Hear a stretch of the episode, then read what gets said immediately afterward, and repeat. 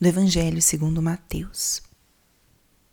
Naquele tempo, Jesus disse aos discípulos: Em verdade vos digo, dificilmente um rico entrará no reino dos céus.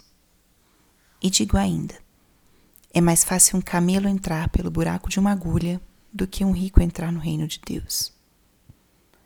Ouvindo isso, os discípulos ficaram muito espantados e perguntaram: Então quem pode ser salvo? Jesus olhou para eles e disse: Para os homens isso é impossível, mas para Deus tudo é possível. Pedro tomou a palavra e disse a Jesus: Vê, nós deixamos tudo e te seguimos. O que haveremos de receber? Jesus respondeu: Em verdade vos digo, quando o mundo for renovado e o Filho do Homem se sentar no trono da sua glória, também vós que me seguistes, havereis de sentar-vos em doze tronos para julgar as doze tribos de Israel. E todo aquele que tiver deixado casas, irmãos, irmãs, pai, mãe, filhos, campos por causa do meu nome, receberá cem vezes mais na terra e terá como herança a vida eterna. Muitos que agora são os primeiros serão os últimos, e muitos que agora são os últimos serão os primeiros. Palavra da salvação. Espírito Santo, alma da minha alma, ilumina minha mente, abre meu coração com teu amor, para que eu possa acolher a palavra de hoje e fazer dela vida na minha vida. Estamos hoje na terça-feira da vigésima semana do tempo comum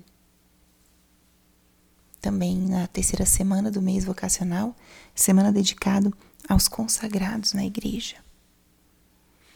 E o evangelho de hoje é a continuação do trecho de ontem, onde Jesus eh, comenta o fato que tinha acabado de acontecer daquele jovem que tinha muitos bens ter ido embora entristecido, pois naquele momento não foi capaz de responder ao convite de Jesus de vender tudo, dar aos pobres, para segui-lo.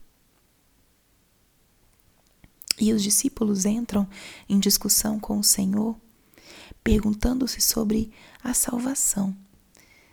Quem então será salvo? Quem ganhará a eternidade? E Jesus rapidamente responde e nos coloca diante do caminho da salvação. Para os homens isso é impossível, mas para Deus tudo é possível. Com essa resposta, Jesus nos confirma como a eternidade, a salvação, são um dom de Deus, são um presente que Deus nos deu. Essa é uma promessa de Deus é um convite a que nós tenhamos uma confiança imensa, extrema, na Sua graça e na Sua misericórdia. Porque, por mais que nós nos esforcemos no caminho de santidade, no caminho da vida espiritual, a graça de Deus é soberana e ela precisa preceder todos os nossos gestos. São Paulo diz: ninguém diz o nome de Jesus se não é por ação do Espírito Santo. Então, essa busca do céu, da santidade, já são fruto da ação do Espírito Santo em nós. E o caminho de salvação é Ele quem vai conduzindo, é Ele quem vai nos dando a clareza, a força para seguir. E ainda diante disso, Pedro pergunta: E nós que te seguimos, o que haveremos de receber? Está rondando no ar a pergunta e o desejo de plenitude de vida eterna, e aqueles que deixaram tudo para seguir o Senhor. E aqui Jesus lança uma promessa que é muito importante e é muito verdadeira. Todo aquele que tiver deixado casa, irmãos, pai, mãe, receberá cem vezes mais, e na vida futura, a vida eterna. Jesus apresenta aqui um outro caminho para alcançar essa plenitude e esse céu, essa eternidade, que é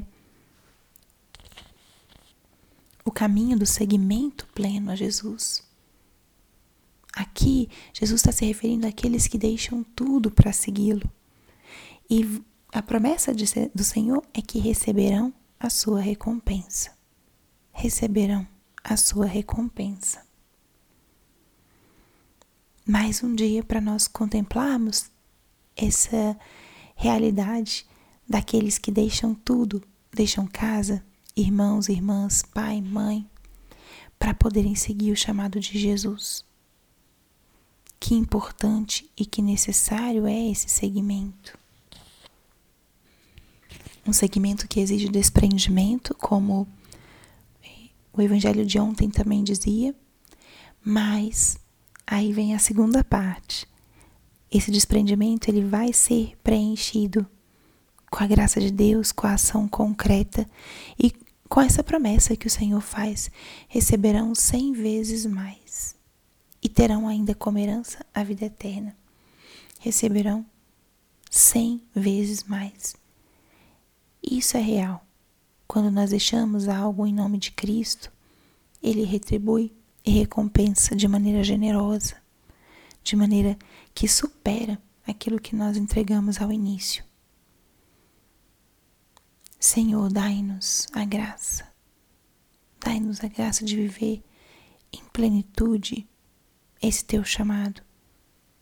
Dai-nos a graça de estar com o coração aberto às tuas promessas e que essas promessas sejam fonte, fonte da nossa doação, da nossa entrega com perseverança, segundo a tua vontade.